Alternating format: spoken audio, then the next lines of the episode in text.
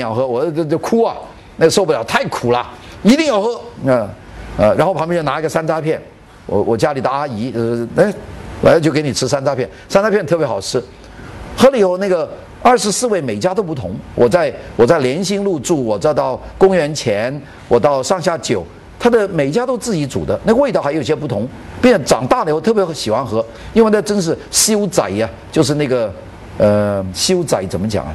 呃呃方便消化啊，呃呃就是这这个现在的王老吉都是那个铁罐子，呃现在有两个牌子吧。一啊，加多宝对，加多宝，加多宝就是，我看那个《锵锵三人行》的三个人挺无奈，在那口若生风，整天骂别人，每个人放一个加多宝，那也不喝，那就是呃植入性广告是吧？呃，放一个，就那个东西，那个东西什么味道？你你不开你就知道，你你你你你说现在我们喝加多宝什么味道？你们现在都知道什么味道？那就是同质化的结结果。你们这个食堂现在同质化的也很厉害，我我在这里吃了两个周末，那就是绝对知道你要吃到什么东西啊！我吃那个黑椒黑椒鸡排是吧？那绝对你没有吃你就知道你要吃到什么东西，并且一点惊喜都没有啊！我一进去，我上个礼拜吃的黑椒鸡排是比较 juicy，它就比较嫩那个鸡，这几天。呃，就很干，就是好像烤的像干鸡一样的，我的牙就咬不动。或者卡长跟我说，这几天可能学生少，那个鸡肉老放在那里，是吧？呃，就就就没有水分了。我估计我今天吃那个鸡排就干的不行啊，干干的不行。那但是它是标准化的。其实你这个鸡排，我今天晚上回到香港，我到街市去吃，如果吃鸡排，就同一个味道，那就是同质化。这个这个是全球的，所以我们在设计上的同质化，这个情况非常严重，非常严重。我们没有办法避免，因为同质化低成本，它容易批量化生产，它容易满足大家，包括快餐，快餐大家都不太愿意冒险吃非同质化的，比方麦当劳或者肯塔基或者是呃 Pizza Hut，大家去还有 Burger King，还有这个 Subway 啊，Subway 译成什么？Subway 译成没有翻译吧？就叫 Subway 是吧？嗯。哦，塞北味啊，塞北味啊！现在甚至有一些标榜呃广东粤菜家庭餐的什么呃大家乐是吧？大家乐它其实也是标准化，你去以后汤 反正都是夸夸夸很快出来。这种同质化是变成我们现在设计所面临的一个最大的挑战，就是你实际上你做的作品很很大部分是进入同质化的市场，并且你做的要求就是同质化，因为不同质化买的人少啊。并且你是网络采购啊，大家不愿意看到尺寸突然间很很奇怪，大家都知道我定的东西大概是个什么东西，你你要很清楚，所以同质化变成了一种主流，并且这个主流我们解决不了，我们解决不了，不可能。这个时候我们在消费水准比较高，或者你有一定需求的时候，你就希望非同质化的东西。现在我们真正的苦恼就是你要想非同质化，你还找不到。这这不太多，你说除了主流的家具以外，我想找一个非常有个性的家具，它不太容易找到，要不就特贵，啊，名家的有限版本，你说又不贵，又有民族特点，真不容易找到。但是我到日本，他们就有，呃，日本的民族家具它自有一路，小店，呃，非常多，并且还不少。当然，日本也到宜家买东西，呃，大陆货，但是他到日本的家具小店买。价格是能接受的，但是他的设计就是，呃，就做意大利不用说了，意大利家家户户是前门是店，后门是厂嘛，意大利最可爱了，一个一个山坡坡走下来，每家后面在做东西，呃，做玩具什么东西，门口就卖，摆在那里，呃，你还叫人，跟中国古时候一样，你家呀有人吗？要跑出来，哎，你要什么的？买买买完他又跑回去做东西，呃，从食品到饮料都这么做法，包括葡萄酒。一道葡萄酒的，我家有个小葡萄园，我种了，我一年就出这么几，这一点点葡萄酒，我卖的。所以意大利的葡萄酒最大的特点，就它口味差异很大。在意大利喝葡萄酒喝不到像美国，美国是肯定是标准的赤霞珠，是吧？呃，我们叫萨巴内的咖啡尿，就是美国的叫我们译成赤霞珠，都是那个，或者马友，就是都全是那种。美国老是所有东西同质化，最厉害的。呃，然后所以美国酒，加州酒的确很好。但加州加加加州的酒没多大差异，这就是很好的红酒。呃，但是你到意大利去喝，那就是你就要有种探险的心理，它完全不同，这就是一个性化。呃，当然完全个性化需要一个民族很个性，呃，有些国家做不到，像美国或者中国这种，都是太不个性的一个国家。中国原来很有个性，现在也很不个性。现在的不个性到了什么地步？像到了小孩不讲方言的地步，这点我就受不了。就是广东孩子回家讲普通话，他不愿意跟我讲广东话。然后上海孩子有很多，就说是回家也愿意跟小朋友讲普通话。那就是他经过的这个、这个、这个、这个学校很厉害啊！我我最近在坐火车看到一个潮汕的小孩，呃，爹潮汕语言是个强势语言呐。那个小孩他不跟他奶奶讲潮汕话，我就问奶奶：“你根本不这样讲潮汕话？”他说不愿意讲，他他非要他学校的朋友多，就普通话好听，所以奶奶憋着跟他讲普通话，并且我估计下一代就更加是这样，所以方言也在消失。这方言一消失以后，你很多精彩东西没有了。你说周四周星驰的电影，你要看普通话那没什么好看，你就得听他的广东话，因为它有很多东西它表达不出来。那么现在我们设计上这种东西都在消失，就同质化是现在的一个主要的问题，民族化、地方化、个性化的设计发展，现在比较成了一个比较艰难的生存的空间。这个我们讲现代设计所面临的第一个问题，大概就是这个问题啊。那个，呃，这个是第一点。第二点就是数字化设计的比例越来越大，就是我们用电脑辅助设计。数码化设计，呃，有两个好处了。第一个好处就是它节约了设计的时间，就是用数码来设计。大量节约时间，数码现在差不多用来处理所有的设计的数据，从平面设计。你现在看还有谁排字？没有人排字。两个软件，一个 Photoshop，一个 InDesign，你把它用熟了，啥都做出来。我我我我那两个也软件我用用了以后，我觉得这个设计太容易做了。呃，太容易做了，把 Photoshop 把照片剪剪啊，图搞搞啊，用 InDesign 把它板排排要多少栏呐，注脚啊什么一搞，一打啪全出来了，然后放在一个数字交给印刷厂，印刷厂那边就出出 photo 出出 film 啊，你就出来的东西又看到了，很快很快。所以我现在的书，以前我一本书我听看，我第一本书在上海人民美术出版社出的就是《世界工业设计史略》，呃一九八二年交稿，搞到一九八七年才出出来。就是用手工在找搞，那是很小一本书，有排版啊，对呀，校啊，校字啊，又打样给我，又寄回广州啊，又又用铅笔改改了，他又那边又重新排啊，哇，一本书搞四五年，特别麻烦，所以这个很难的事情。现在如果这做得快，你看我跟房地产的写的书，今天完稿，下个礼拜拿书嘛，反正就是，呃，并且是用卡车运到的工厂，运到这个售楼部一一堆堆的，并且大精装。我我去年在重庆。呃，有一个楼盘要我画一批国画，这个国画他们收就叫我我画，我就我就把画画了就给他们了，什么都没有搞就把画画了山水给他们。结果等我去了，过了一个礼拜我去，他们送我一本精装画册，是我的那些画，那个画册要要按以前速度得做三年呐，大精装啊，里面每张格纸啊，那个高仿真的印刷，我这不吓坏了，我说怎么这么快呀？他说我们就印。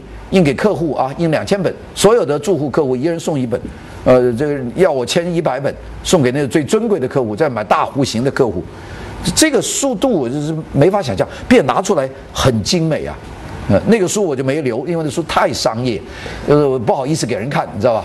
呃，他说后来王老师你要带他们走，我说不要，你们你你们送完了就算了，呃，反正跟我没关系，呃，稿费我收到了，写别的我就不说了，那个稿费也很低了，房地产的事情吧，它是作为他的一推广费用，所以这个就是一种数据数据化，呃，在建筑里面他们叫参数化，他们叫参数化设计，参数化设计叫做 para parametricism，这个字很难念的 parametricism。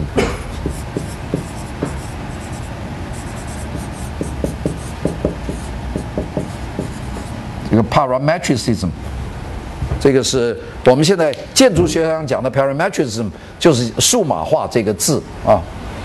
这个提出的是这个人还来过中国，这个人 parametricism，它有个最大的好处是什么东西呢？它就是能够很快把你的设计的概念，把它变成呃一个三维的东西或者二维的东西，它就是能够出来。比方说我平面，我想做。我我现在很简单，比方说，我想设计一本书，是吧？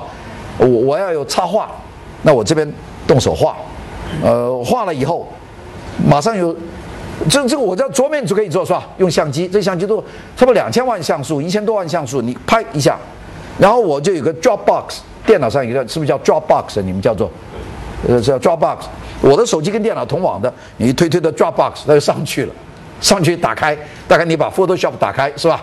修剪一下，调调色调，看好了，你把音底站打开，你把你你的文字呃放上去，把图把它对好，把页码一打，全部都搞好了，就可以按一下，这打出打出来了，你的书就出来了，并且可以打双面，呃，双面的跨页，反正你要怎么样怎么样，反正都很听话。你整个做完了，呃，行了，你看了一下。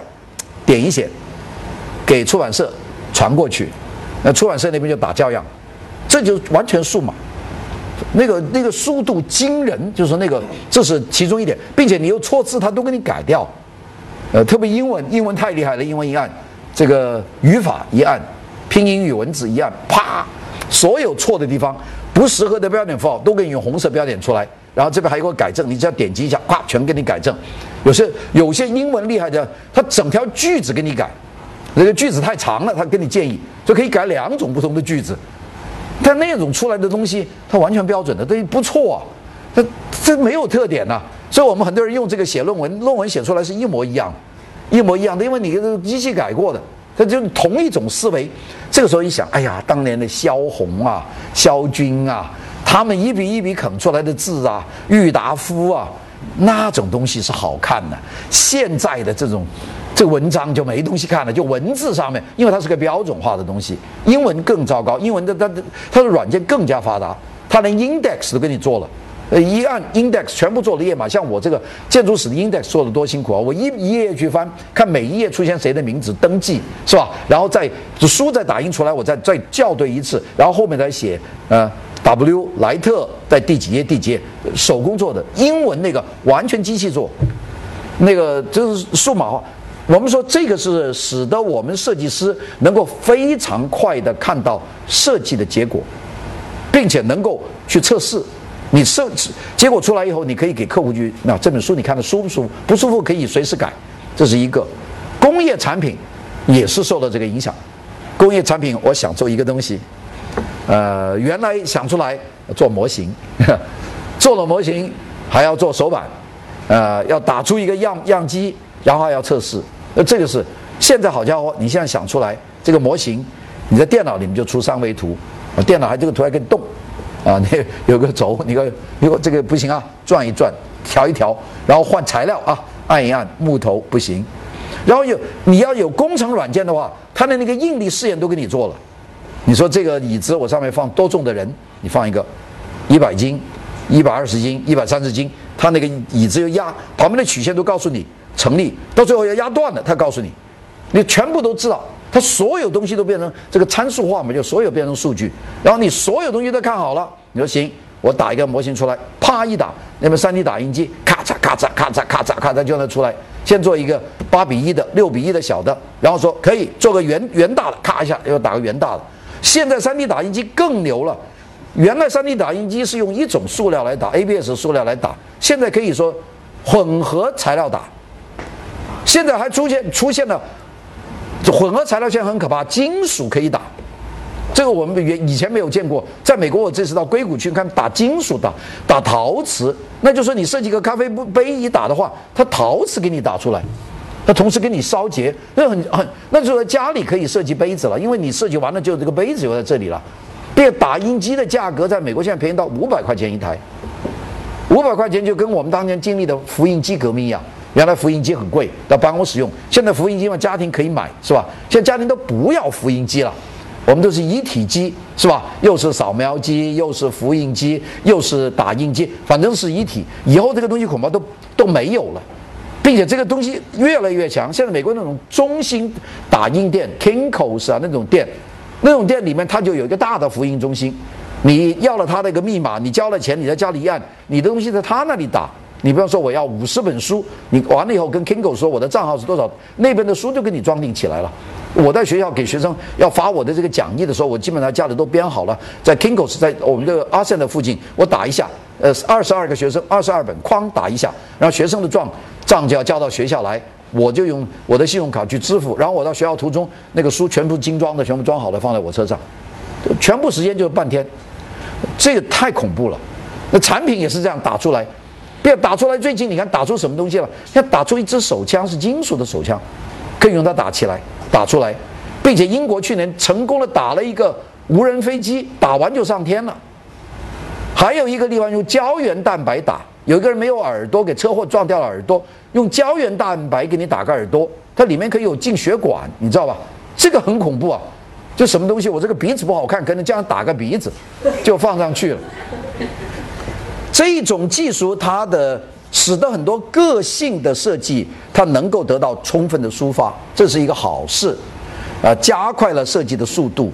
但是在这个过程里面，它有降低了一个东西，就降低了设计师的思考的深度，因为它快，它也成本低，它容许犯错误，所以现在那种千锤百炼的设计就日益减少，因为每个人都可以做，并且产生一个假象，每个人都可以当设计师，啊，你只有一个 3D 打印机，有一套软件，你在家里就是可以做，就是以前做电影特别难，现在。就就不难了。你看我我这台相机是我的，我我带到带到泰澳澳大利亚去，他们说这个就可以做微电影啊。我不知道，我说这台相机还可以做微电影啊。我这次要卡场就拿我自己相机来拍拍，他拍出来说非常好，这个这个效果。那个我我我问他要不要买它贵一点的，因为有更高级的，他说不需要，因为贵点那个操作更加复杂。结果他这个打出来我看了一下，这个是电影那样的效果，这个佳能机出来这个电影效果特别强，就微电影都用这个东西做。哎，你能想象吗？我原来我自己一个人可以做片子啊！你说我就这么能讲，我要把这个东西扛到到外国博物馆去讲讲话，那不就变成一个电影吗？我所以跟康上说，我说我知道那么多东西，我又跑的地方又多，我又带了这个东西，我大概可以做很多纪录片给大家看，因为我可以讲讲很多东西，这个东西想都想不到，因为回来以后剪辑字幕加加画，像你们今天看的这些图片，这些画我们全部都交给卡萨。我们就找几个学生一起剪，将来你们拿到那个版本，那就是我的讲话放图片的时候就不是放在这里了，就整张图片是高清的放进去了。这这个这个工作，以前是不可能想象。现在由于你看这个全部是数码，嗯，他就是用用数码记录。我们买了十张卡是吧？我们卡很多，因为这个东西其实三十三十分钟停一下。所以卡上要截要做那个截，都因为不怕影响大家听课，我就叫他。不要给手势。我在汕头大学讲的时候是三十分钟，他们举个手，我就停一下，他们再换换一张卡。那这个我他没有，所以当中有些地方断，他会把它修饰回去。但这个东西就是说，数码时代所造造成的很多极为方便的东西，而这个东西就造成了很多天才、很多年轻人有充分的发展空间。但是同时也造成了设计很容易走向劣质化，呃，劣质化，因为多嘛。嗯，随便就设计出来，它不是一个需要很长的劳动、很长的时间去思考的这么一个东西，很快就能够用技术表现出来，掩盖了设计里面需要思考的过程。这个是参数化设计的一个问题。但参数化设计呢，也有一个很大的一个好处，就是真正的天才，他如果能够用参数化设计，他可能表达出一些没有办法表达的概念。那我举两个例子，一个是弗兰克·盖利。一个扎哈哈迪德，啊，扎哈哈迪这两个，他们的东西基本上没有的。盖利事务所我去过，他设计，他盖利不会用电脑，盖利就是用那个席席帛是吧？叫锡箔，呃，席帛啊，那个席，它有比较厚的席纸，他拿手来撕来做建筑。比方说这个建筑啊多了，他撕一块，那个锡箔也放在锡箔放在那里就固定了。然后他旁边，呃，他说这块要日日要要有点丑皱的样子，他拿另外一个用手抓一抓，摆在那里，就整整个把按照这意见整个都做好了，该撕该摆，然后就叫他的工人把他送到他的呃这个参数工作室，里面有有个 3D 扫描机和 3D 的内部定位机，就做一个矩阵，这整个 matrix 是做出来了，做出来了那边就打出模型。所以就使得很多人的自由概念能够呃，可以得到设计，这参数化设计，所以很多人是靠这个。那个我们知道现代主义是没有这个可能，现代主义的的所有东西就是三个面、四个面、五个面，是吧？它现在可以做很多的面，所以参数化设计。这个参数化设计把它提成主义的这个人叫 Patrick Schumacher，Schumacher，这是德国人，Patrick Schumacher。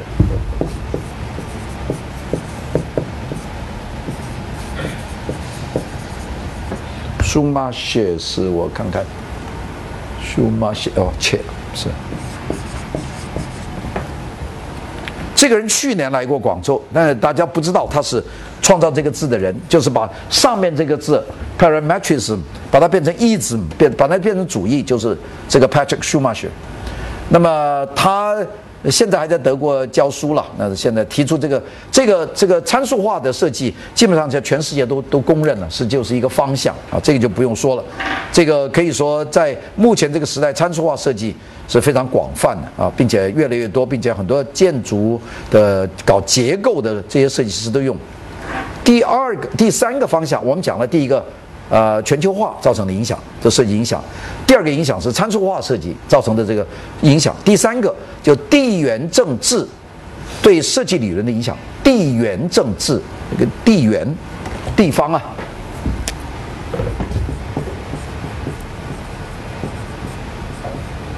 缘是这个缘啊，就是缘分的缘。地缘政治。这个地缘政治提出来的有两个人啊，就完全提出地缘政治，一个叫做呃，Peter Eisman，Peter Eisman 是后现代主义一个大师了，这个是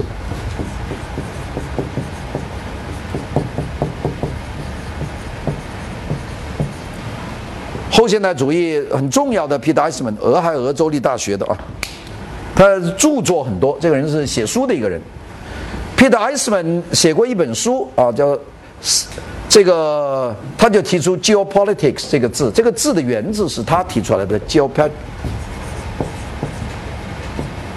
呃，politics，politics，geo 是 geography，呃地地理的意思啊，它叫 geopolitics，这是 Peter Baron 这个 Eisman 所提出来一个东西，他认为随着时代发展。阶级性的对立淡化，现在阶级的对立慢慢淡化，就没有那么极端的阶级的对抗，没有极为贫穷的，以这个中产阶级之间，中产阶级占了很大比例，所以就不会再出现那种无产阶级革命那种极端阶级对抗的这种情况。那么，但是地缘政治这个对立现在越来越强化，地缘政治，所以呢，变得越来越有很多地方变得越来越孤立。呃，中国是个典型例子。中国一个非常发达的国家，但中国在地缘政治上是有很多对立面的。中国的周边国家好像没有一个跟中国好，大家都很紧张，如履薄冰。呃，日本不用说了，韩国怕中国，你叫朴槿惠顺来他就来。你说韩国人心里是不是特别喜欢你啊？肯定不会。你这么大，你移民一千万人去，我怎么办？把韩国人就吃光了。那个他经济要靠你。周边的小国家不用说的，这个越南整天提防，老挝没有力量也不吭气，缅甸有一点机会把你华人全赶走，对吧？柬埔寨那中国旅游，反正我们没有地缘的接触。印度整天备战，就巴基斯坦一个小兄弟，那跟着中国有好处。然后再再远一点，马来西亚、新加坡、印度尼西亚、文莱，大家都挺怕你的。这这是这地缘政治，它实事实上是造成了地缘政治之间的紧张关系，并且所有国家之间关系都很少有所谓蜜月关系。这种蜜月关系在某些国家地缘政治不强，像美国和加拿大，呃，连国际国界国际线都没有，那很松弛。呃，我最早去那个西雅图到温哥华，说那个有个叫和平公园，我走走走走走过去，他们说你进了加拿大了啊？我说，他说你没看到那条有条线呢？没看呢，那草地上有个碑，这边写的美国。到现在他搞了一条线，因为有些非法移民从加拿大想搞到美国去嘛。原来没有的，我去的时候七八十年代，那个就是走走走走，走出走出国去了。后来他们加加拿大人说：“你看我们那个邮箱多好啊！”就这个县的那边就有一个邮筒，因为美国寄信便宜，加拿大寄信贵，所以加拿大人呢就把信再带了在这边丢进去，来走过去。那那是地缘政治特别弱的两个国家，并且加拿大也没有把自己作为一个多么了不得的国家，就是反正跟美国一起，所有工业都跟美国有关，所有材料出口到美国。呃，美国那个海关呢，很奇怪，坐在加拿大。我到温哥华去登飞机，一上飞机场是 United States of America，哎，我说这是温哥华呀，要挂一个美国旗。然后到登机，你我我是讲在温哥华登机是加拿大的城市上面下 Welcome to USA，欢迎到美国，而且莫名其妙，就海关坐到别人的领土上去，加拿大也没什么意见，呃，这就是，这个就叫地缘关系特别的特别的好，但是这种很少的例子了，很少例子，像德国跟奥地利。关系铁哥们啊，大家讲德文那没有什么问题。瑞士跟德国铁哥们，跟法国关系也很好，这就是好国家。像丹麦、挪威、芬兰没有什么关系啊。芬兰独特一点，语言不同，但是瑞典跟丹麦一家人，没有什么也不差什么签证，说过去就过去。但这种国家不多，在亚洲是极为的地缘对立啊。亚亚洲是很很奇怪的，每个地方大家关系都很紧张，你又找不到两个铁哥们。整个亚洲是吧？你你算嘛，从这个中东算起是吧？呃，巴勒斯坦和以色列那不得了，那非打打得头破血流。伊拉克和伊朗世仇是吧？你你算一个个的，没有一个国家的大家都很紧张，就是这个变成了一种强烈的地缘地缘政治。那么在这种过程里面，他们就提到了有一些呃国家，它在设计上要走得很前，那么它通过经济的力量。来使得这些其他的国家去接受它的设计的标准和设计的方式和生活的方式，但是这个并不等于说设计接受了我就接受你的文化，这是有个有个一个勾的。像美国对中国的典型例子，中国全盘拥拥有了美国的这个设计文化，包括这个这个连锁店呐。包括这个超级市场啊，这是美国的吧？包括公速高速公路啦，包括收费站呐，包括立体停车场啦，包括这个大学的制度了，这是美国制度嘛？我们用的这个什么选修课啊、必修课啊，这个四个年级呀，呃，这这完全照美国的。但是这个由于地缘政治的对立关系，就不能够说明中国就接受美国的任何的价值观，还是不接受。所以这个就在设计上，其实有一个问题，就是说大家其实，在价值观和地缘政治上有很大的鸿沟。所以呢，要使得别的国家接受这个国家的设计文化，它表面上从商业上是可以做到，但是接受你的文化的精髓是不可能，因为它不接受你的那个背后的意识形态。典型例子就是日本，日本在远东具有是最优秀的设计文化。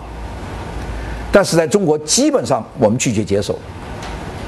比方说的导师系统，日本是全球导师系统做的最好的国家，但是在中国看不到任何的影响。我们你求呃舍近求远，我们用美国系统，其实你到东京用它的系统就很牛逼啊，它是汉字，那我们就地缘上我们抗拒它，抗拒它，这就是一个一个例子。所以呢，这个并且呢有。这里艾森曼就提到了，他说：“事实上，欧洲的文化、欧洲的设计，它一直是具有这个侵略性、侵略性的。它叫 transgressive，